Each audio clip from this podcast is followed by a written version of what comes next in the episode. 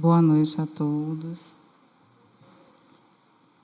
A todos os amigos ouvintes da Web Rádio Ismael, a todos os presentes aqui no auditório Maria Dolores. Toda quinta, é, sempre nos reunimos para falar de um tema do Evangelho de Jesus. E hoje a temática, como a Eline falou, é convidar os pobres e os estropiados. Está no capítulo 13, que a vossa mão esquerda não saiba o que dá a vossa mão direita. E esse tema ele já é bastante sugestivo. Convidar os pobres e os estropiados. Mas o que é que diz essa passagem evangélica? Então já vamos iniciando aí falando, trazendo o que a passagem quer nos dizer.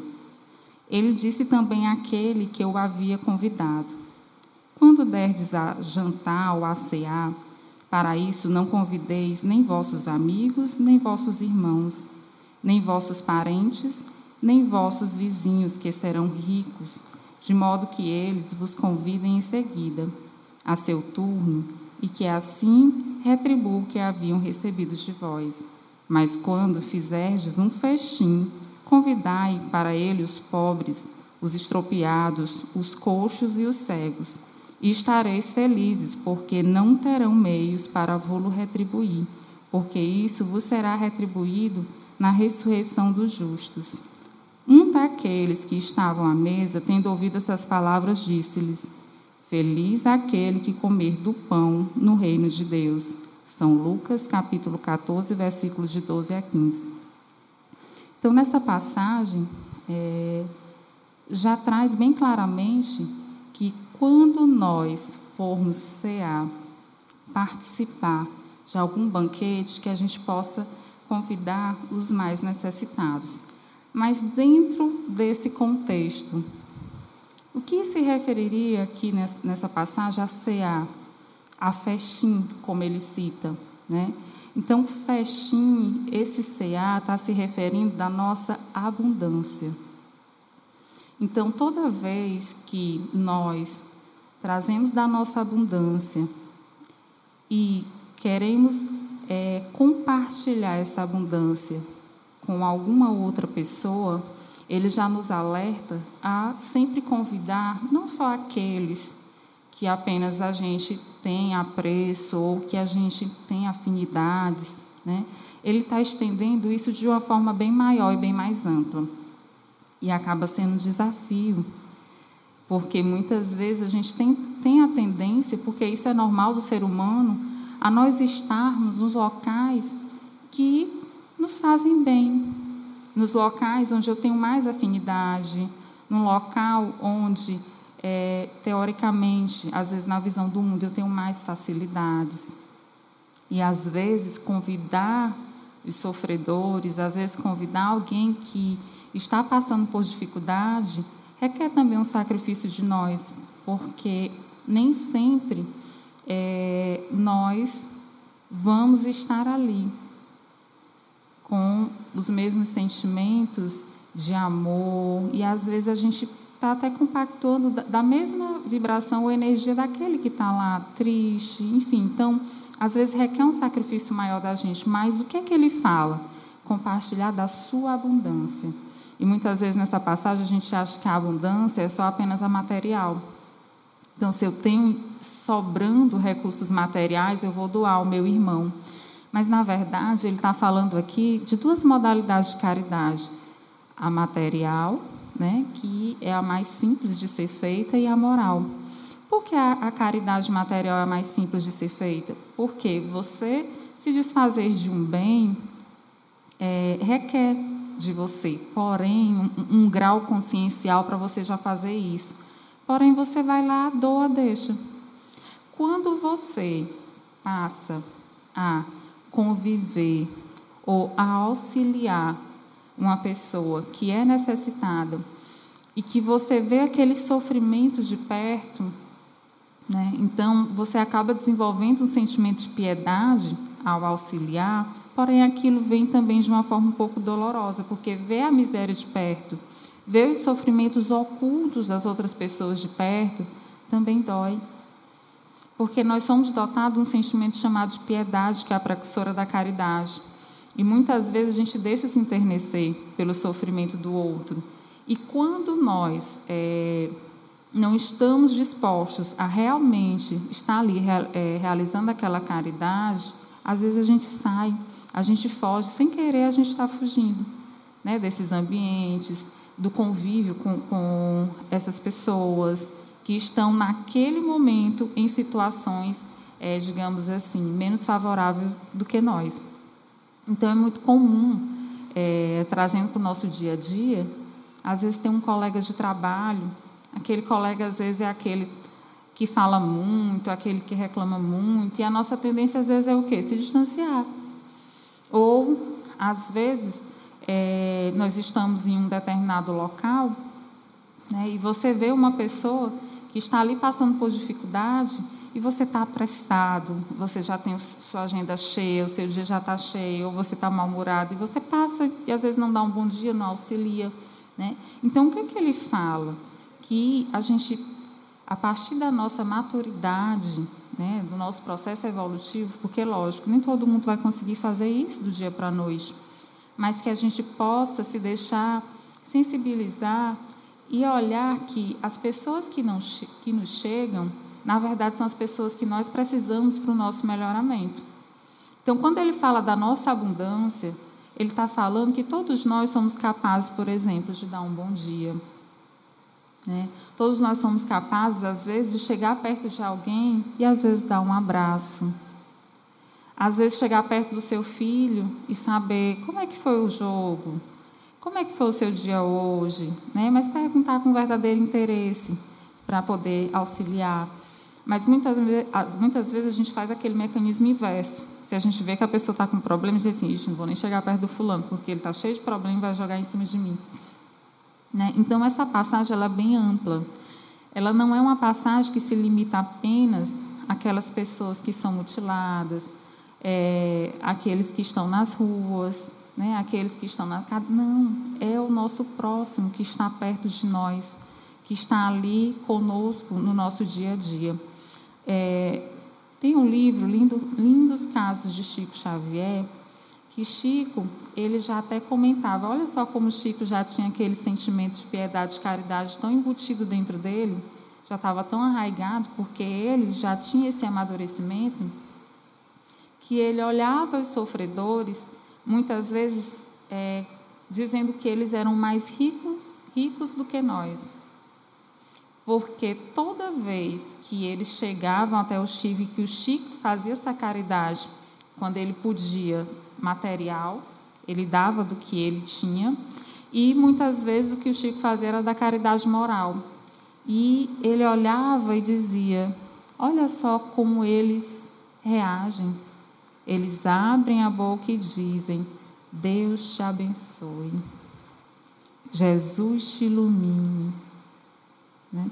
E aí ele fala: se nós estivéssemos na, estivéssemos na situação deles, será que nós faríamos o mesmo?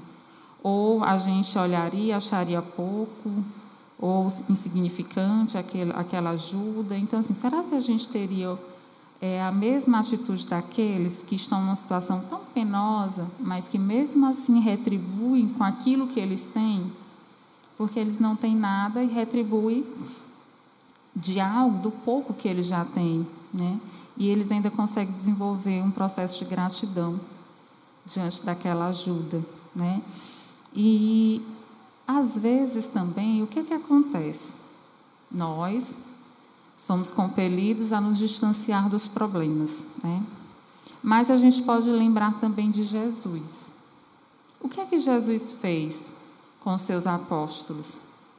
Os seus apóstolos eles já eram espíritos de luz, eles eram pessoas que já traziam conhecimento das verdades do Evangelho. O que é que Jesus fez? Ele pegou pessoas simples, os pescadores, é, pessoas que ele sabia que iriam, de certa forma, reagir com ele, muitas vezes com traição, com dúvida, o que foi que fez Pedro? Pedro negou Jesus três vezes, e Jesus já sabia disso. Né? O que foi que Jesus fez diante disso? Jesus não excluiu Pedro do seu círculo de amizade e do apostolado.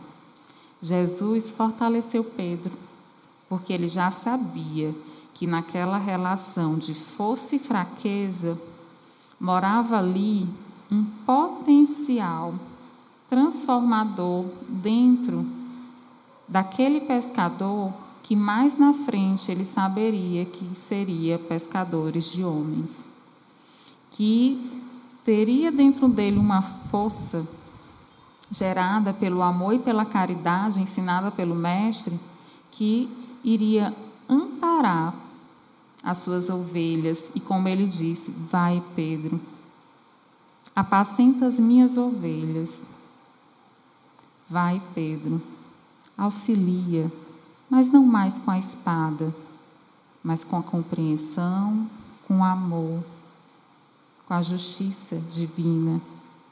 E diante da discórdia, leve a união. Diante dos processos de burilamento, leve a tua paz. Diante das tribulações, leva a tua o teu equilíbrio, a tua docilidade. Então vai, Pedro, e apacenta as minhas ovelhas. Então Pedro, a gente já conhece quem foi Pedro. Com todo o remorso por ter é, negado Jesus, ele se ergue mesmo assim e continua o apostolado e se torna mais forte. Jesus já sabia disso. Judas, da mesma forma, Jesus também já sabia o que Judas faria. Mas mesmo assim, Jesus não exclui Judas do seu convívio. Porque todos aqueles que estavam ali, eles sabiam que eram dotados de força e fraqueza. E que ele veio amparar e auxiliar. Então, quando ele fala convidar os pobres e os estropiados, ele está falando disso, da gente poder auxiliar, como diz na parábola do bom samaritano, sem olhar a quem. Vai, auxilia e passa. Sem é, perguntar por quê, sem analisar antes. Porque muitas vezes a nossa caridade ela vem muito cheia de análise. Eu só ajudo fulano se eu analisar a situação que ele está passando. Não, fulano não merece não. Fulano faz isso, isso, isso, isso. Não, fulano está colhendo aquilo que ele plantou, ele faz isso, isso, isso. A gente primeiro faz um pré-julgamento para depois auxiliar. Né? E, e Jesus fala que é o contrário, ampara, auxilia, né? mas vai primeiro para aqueles que necessitam realmente. Porque eu não vim para os sãos, eu vim para os doentes. Então, ele pede que da nossa abundância a gente possa distribuir esses bens. Chico, uma vez na reunião no centro que ele participava, né? Eu não, não sei se era, o, se era o Pinga Fogo, mas citava que ele estava no centro e de repente chegou alguns repórteres que ele sabia que estavam ali só para testá-lo, para saber, é, é, para colocar nas suas matérias que ele era um farsante. Então estava ali só para observar. E Chico, num processo de indignação, mas uma indignação pacífica, falou para Emmanuel: Mas meu irmão, como pode? Eles estão aqui novamente. E você não acha que seria melhor pedir para eles se retirarem? Então, essa passagem está nos lindos casos de Chico Xavier. E Emmanuel fala para ele: Chico, eles precisam ouvir a palavra. Eles precisam ter contato com o que vai ser dito aqui hoje. Mas, meu irmão, Jesus já não disse que a gente não deve atirar pérolas aos porcos? E aí, é, Emmanuel respondeu: Sim, Chico falou. Mas ele também disse que hum, pra, para nós não atirarmos pedras aos porcos, mas também para a gente não se negar a dar aquilo que as pessoas já são capazes de receber. Talvez os ensinamentos mais elaborados do Evangelho eles não entendessem, mas em outras palavras, eles poderiam entender dentro do contexto em que eles viviam. Então, Chico silenciou entendeu a mensagem e os repórteres assistiram à reunião e só cabe ao Mestre Jesus sensibilizar cada um naquilo que necessita, naquilo que precisa para realizar o seu processo de transformação. Né? Então, nessa passagem é isso que ele fala. É ajudar quem quer que seja. Em um outro momento, eu não lembro qual foi a palestra, mas eu lembro que Samuel falou que nós não precisamos correr atrás, muitas vezes, de ajudar. Às vezes, se a gente parar, observar o nosso contexto encarnatório, meu Deus, eu trabalho onde, com quem, quais são os tipos de pessoa, qual é o público, onde eu estou. É, em casa, qual é o meu contexto familiar? Então, às vezes, você não precisa estar atrás para poder fazer a caridade, porque quando você está disposto a fazê-la, ela chega. Ela chega até você. Então, muitas vezes, no seu trabalho, você pode trabalhar com na parte de informática ou na parte de saúde, na parte que seja. Às vezes chega aquele amigo querendo conversar e desabafar. Às vezes chega em alguns atendimentos de saúde, você vai tratar a criança, mas às vezes você escuta o desabafo de uma mãe. Né? Muitas vezes é aquela pessoa da limpeza que está ali quietinho, limpando, e às vezes você chega, dá um bom dia, pergunta como tá, e aí ele chega para você e vai ali se abrindo, confidenciando, e depois ele fala, ah, sair mais aliviado. Numa simples conversa. Às vezes, é uma pessoa que está na recepção e que a gente vai conversar, né? E a pessoa começa a relatar de uma tristeza, de uma vontade de desistir da vida. E ali, com o seu bom ânimo, da abundância que você traz, mesmo que essa abundância não seja muita aos nossos olhos materiais, você dá aquele lenitivo que a pessoa estava precisando naquele momento. E às vezes você tira até ela daquela ideação que você nem sabia. Porque, na verdade, todos nós somos instrumentos divinos nós não somos escolhidos para estar num local, em outro, não. Nós estamos encarnados num contexto que nós precisamos crescer. E dentro desse contexto, através do processo da caridade, que vai fazendo essa transformação mento-moral dentro de nós, é que vão chegando as oportunidades. Oportunidades que são diversas, mas às vezes a gente corre tanto, está tão atribulado que a gente nem percebe. Às vezes é aquele que pede uma carona. Às vezes é aquele que pede, ô oh, fulano, meu computador queimou, tu pode digitar isso para mim? Ou fulano, eu estou cheio de trabalho, eu não posso. Né? Só que, só trazendo para a nossa realidade, lógico que às vezes realmente a gente não vai poder, porque é dentro do nosso limite. Mas Jesus sabe qual é o nosso limite. Ele sabe das nossas potencialidades e ele sempre traz aquilo que nós podemos fazer, sem a gente necessariamente estar correndo atrás. É... Teve uma vez que nós fomos fazer uma visita domiciliar na casa de uma paciente. E nessa passagem também traz que nós podemos auxiliar o nosso irmão sem necessariamente esperar receber recompensa. Por que, que ele fala pobres e estropiados? Porque ele quer simbolizar que estes não precisa ou não tem como nos retribuir. É isso que quer dizer. E muitas vezes a gente faz essa caridade, às vezes até mais prontamente, de forma mais rápida, mais alegre, com pessoas que são do nosso apreço. Né? E aquela pessoa, por ser do nosso apreço, retribui. Né? E ele fala: não espere, faça, mas não espere nada de ninguém. Apenas faça a sua parte.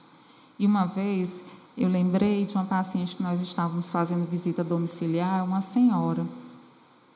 Ela morava só, quebrou o fêmur e teve que ficar na casa de uma vizinha e essa vizinha ficou cuidando dela, né? Mas ela estava num grau de irritabilidade tão grande, tão grande, que a gente foi visitar ela e ela estava muito irritada com a dor dela não poder estar na casa dela, é, dela não poder estar fazendo mais do que ela fazia antes e com medo de não voltar a andar. E ela tratou a gente muito mal, muito mal.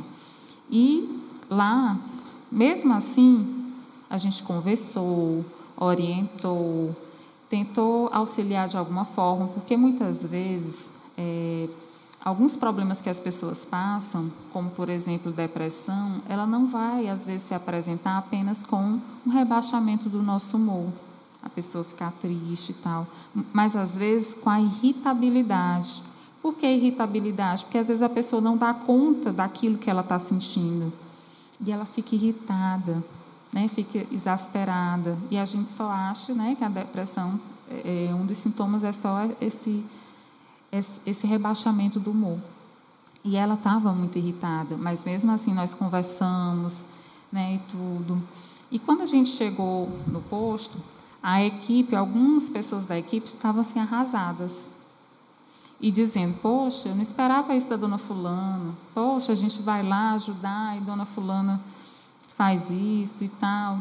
E a gente conversando, a gente acabou concluindo que a nossa visita foi fundamental Talvez a gente não conseguiu fazer os procedimentos que nós fomos fazer. Mas aquela conversa que nós tivemos com ela, talvez que seja o ponto de virada que ela estava precisando para poder, a partir dali, aceitar o tratamento. Né?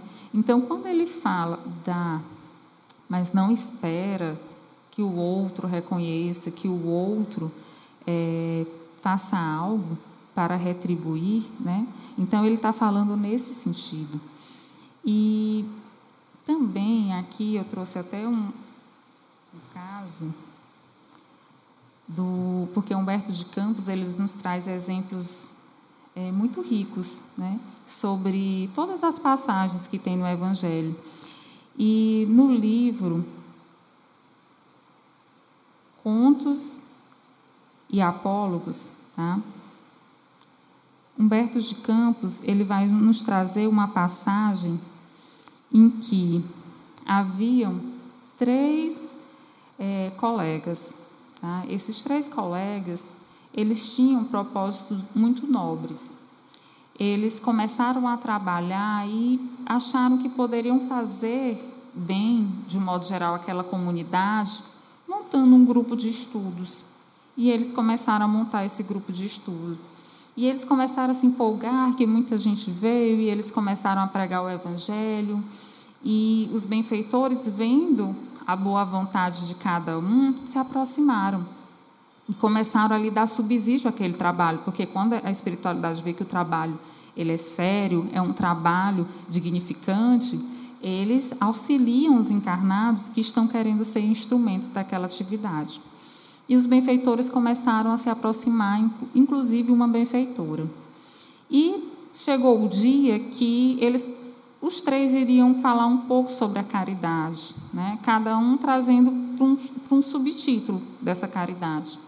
Mas os três falaram nesse dia sobre a caridade, foi uma, uma palestra brilhante.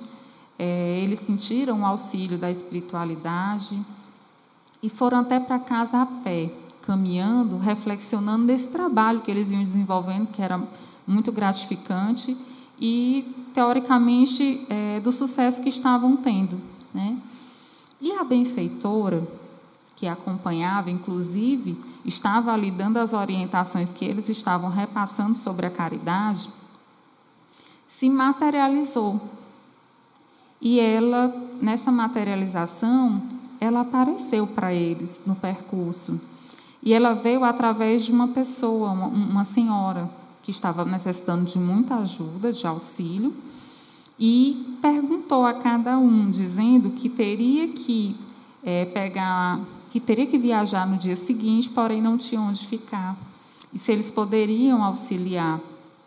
E aí cada um foi dando uma desculpa. Um pensou, pensou e disse: Mas eu tenho mulher e filhos né? não vai ficar muito bem. Eles não vão entender muito bem se eu levar você lá para casa. Já o outro disse assim: Eu sou solteiro e não vai pegar bem. A senhora ficar, o que é que os vizinhos vão dizer? E teve o outro que falou também que não tinha condição de levá-la. Né? E ela falou tudo bem, só que eles tiraram dinheiro, cada um deu 15, eu não sei se é 15 reais, mas é outra moeda que ele cita, né? Deu dinheirinho, cada um deu, e a senhora seguiu. Só que na consciência dos três, algo ficou debatendo, como se é, eles tivessem feito alguma coisa que a consciência estava acusando. Que talvez fosse para tomar um outro procedimento, mas tudo bem. No dia seguinte, eles foram atrás da mulher para saber como ela estava, o que aconteceu, e não acharam nenhum vestígio. Quando foi à noite, é, a benfeitora se comunica né, pelo grupo e a benfeitura, a benfeitora disse que ainda é muito difícil abrir a porta do lar para realizar a caridade, mas se com 10 anos de estudo, que era o tempo que eles já tinham né, estudando aí a, a doutrina, puderam desatar a bolsa e ceder 15 cruzeiros, sentir-me-ei muito feliz se conseguir abrir o coração ao verdadeiro amor fraterno daqui a 100 anos. Então, em 20 anos de estudo, eles já conseguiam auxiliar com o dinheiro. E ela fala que talvez daqui a 100 anos eles consigam fazer aquele verdadeiro concurso fraterno. Lógico, aqui é mais uma simbologia, dizendo que nós estamos num processo de evolução em relação a esse processo da caridade, porque ser caridoso, que é a indulgência, benevolência, perdão, abnegação, são todas as virtudes que o Cristo veio nos ensinar. E nós não somos perfeitos ainda, mas estamos caminhando no processo. E eles foram testados, e a benfeitora não desanima. Ela fala que eles já conseguem tirar a moeda do bolso, apesar de ainda não fazer aquela, aquela caridade mais abrangente que ela acha que levaria 100 anos. E ela diz: sorriu expressivamente, embora um tanto desapontada, e rematou. O essencial, porém, é não interromperem de nenhum modo o estudo e o trabalho na direção do alto. Não há motivo para desânimo. Vamos continuar. Porque esse processo é comum. Às vezes a gente traz as passagens evangélicas e a gente fica num processo de cobrança. Ah, eu não consigo fazer do jeito, ah, se fosse eu e tal. E a Lírio Siqueira, ele vem fazendo uma análise mais psicológica desse processo, e ele fala que esse processo é, da gente realizar a caridade de uma forma mais abrangente, ela está relacionada com a nossa, é, o nosso desenvolvimento, a nossa reforma mento-moral, que é o objetivo da encarnação inteira. Então, vão existir momentos em que é, não vai me ter essa boa vontade. Eu já vou ter a consciência de realizar aquela caridade, porém eu me irrito. Eu ainda não consigo fazer de bom grado, mas a minha consciência diz que eu tenho que fazer.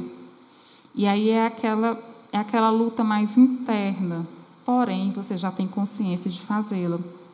Né?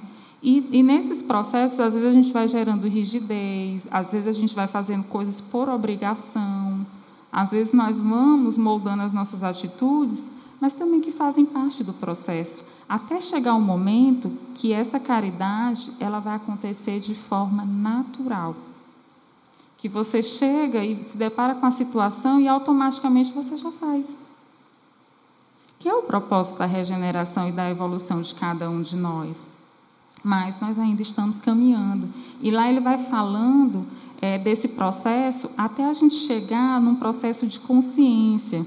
Ele vai falar da o convite ao despertar da consciência. Então ele fala da exigência que a gente se exige para poder realizar essa caridade mesmo com, às vezes quando a gente não está querendo. A negligência que às vezes a gente aparece e a gente vai deixando. Ah, não depois. Ah, não depois eu falo com fulano. Ah, não. E aí vai, vai sendo aquela negligência que a gente vai deixando passar. E a autoconsciência, que surge com o despertar da consciência, permitindo ao espírito a prática do discernimento, no qual realizo a melhor escolha para si, que é a prática do auto-reconhecimento, do auto-esforço e da autorrealização, atitudes nas quais ama e pratica as leis divinas, fazendo esforço para desenvolver as virtudes essenciais. Faz por amor. Já faz porque gosta de fazer aquilo. Então vai chegar o um momento que nós vamos realizar essa caridade dessa forma mais sublime. Mas o caminho é o autoconhecimento, é o autoaprimoramento né? É o esforço de se auto-melhorar. Tá? E não vai ser do dia para a noite. Então, ele vem trazendo essas possibilidades. E não é muito comum também, de muitas vezes, nós é, nos depararmos com algumas situações e a gente achar que realizar aquela ajuda naquele local não adianta. Um local muito comum que isso acontece é por exemplo, nos presídios.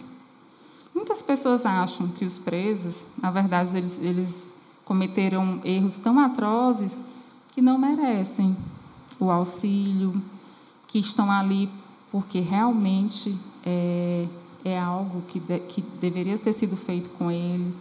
E a gente não lembra do processo de autoeducação, porque a pedagogia de Jesus é um processo autopedagógico, né? a pedagogia do amor, a reencarnação para aprender, reaprender, ressignificar é uma pedagogia do amor que ele tem com cada um de nós. E os presos, normalmente, aqueles que cometem crimes, é, na verdade, eles sofrem mais, porque a própria encarnação já vem trazendo obstáculos que é como se fosse uma espécie de prisão. Não digo prisão, como ontem a palestrante falou lá na, no seminário da prece, na UFDPA. Ela disse que nós estamos num cercadinho. Né? Não é no cercadinho, então a gente se encontra dentro daquele cercadinho. Esse cercadinho são as limitações que nós viemos com elas dentro dessa encarnação. Às vezes a gente não se conforma e quer pular o cercado. É, às vezes a gente sobe, fica ali em cima da cerca, aí Jesus fala, epa, aí você, oh, tá bom, aí eu volto, né? A gente vai querendo burlar essas situações. Mas se a gente não tivesse esse cercadinho, talvez a gente cometeria os mesmos erros do passado. E ela citou isso. E os presos, muitas vezes, eles são mais, é, digamos assim, desditosos, porque eles acabam é, cometendo erros que comprometem mais ainda a sua encarnação. Né? E, é, nesse caso, são esses que precisam mais ainda de ajuda e de auxílio, porque a gente não sabe o potencial transformador que cada um daqueles tem. Né? Então, Jesus conviveu com várias pessoas e não recriminou ninguém. Ele apenas ia e auxiliava, ia e ajudava. Então, no livro é, de Humberto de Campos, ele vai falar, é, através do irmão X, uma passagem que é o capítulo 24, o anjo, o santo e o pecador. Então, eles vão travar um diálogo, o anjo, o santo e o pecador. E ele vai dizer: o pecador escutava a orientação de um santo que vivia genuflexo à porta de templo antigo, quando junto aos dois um anjo surgiu na forma de homem, travando-lhe breve conversação entre eles. O anjo, amigos, Deus seja louvado, o santo, louvado seja Deus, o pecador, louvado seja. O anjo, vejo que permaneceis em oração e animo-me a solicitar-vos apoio fraternal. O santo, Espero o Altíssimo em adoração dia e noite. O anjo, em nome dele, roga o socorro de alguém para uma criança que agoniza numa lupanar. O santo, não posso abeirar-me de lugares impuros. O pecador, sou um pobre penitente e posso ajudar-vos, Senhor. O anjo, igualmente agora, desencarnou o infortunado homicida entre as paredes do cárcere. Quem me emprestará mãos amigas para dar-lhe sepulcro? O santo tem o horror aos criminosos. O pecador, Senhor, disponde de mim. O anjo, infeliz mulher, embriagou-se num bar próximo. Precisamos removê-la antes que a morte prematura lhe arrebate o tesouro da existência. O santo, altos princípios não me permitem respirar no clima das prostitutas. O pecador, dai vossas ordens, Senhor. O anjo, não longe daqui, triste menina abandonada pelo companheiro a quem se confiou, pretende afogar-se. É imperioso lhe estenda alguém braços fortes para que se recupere, salvando-lhe também o pequenino em vias de nascer. O santo, não me compete buscar os delinquentes, senão para corrigi-los. O pecador, determinai, Senhor, como devo fazer. O anjo, um irmão nosso, viciado no fumo, planeja assaltar na presente semana o lar da viúva indefesa. Necessitamos do concurso de quem o, dis, o dis, dissuada de semelhante propósito, aconselhando com amor o santo. Como descer a nível de um ladrão, o pecador? Ensinai-me como devo falar com ele. Então o santo reconheceu então, depois, os, todos desencarnaram, né, com exceção do anjo, e ele fala que o santo reconheceu o pecador que chegou próximo dele. E falou dessa forma. E quando ele chegou e reconheceu, ele disse: Você está aí? E que luz é essa que está ao redor de você? E o, o pecador falou: não, meu amigo, quando aqui cheguei, é, fui reconhecido pelas atitudes que tomei no plano onde eu estava. E ele falou: E o que foi que você fez? Eu apenas caminhei.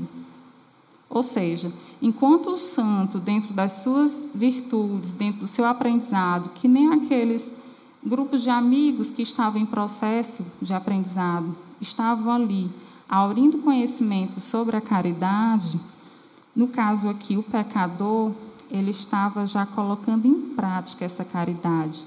E ele sabia que muitas vezes ele ainda não era capaz de realizar aquilo, mas ele pedia condições ao Senhor para que pudesse realizar.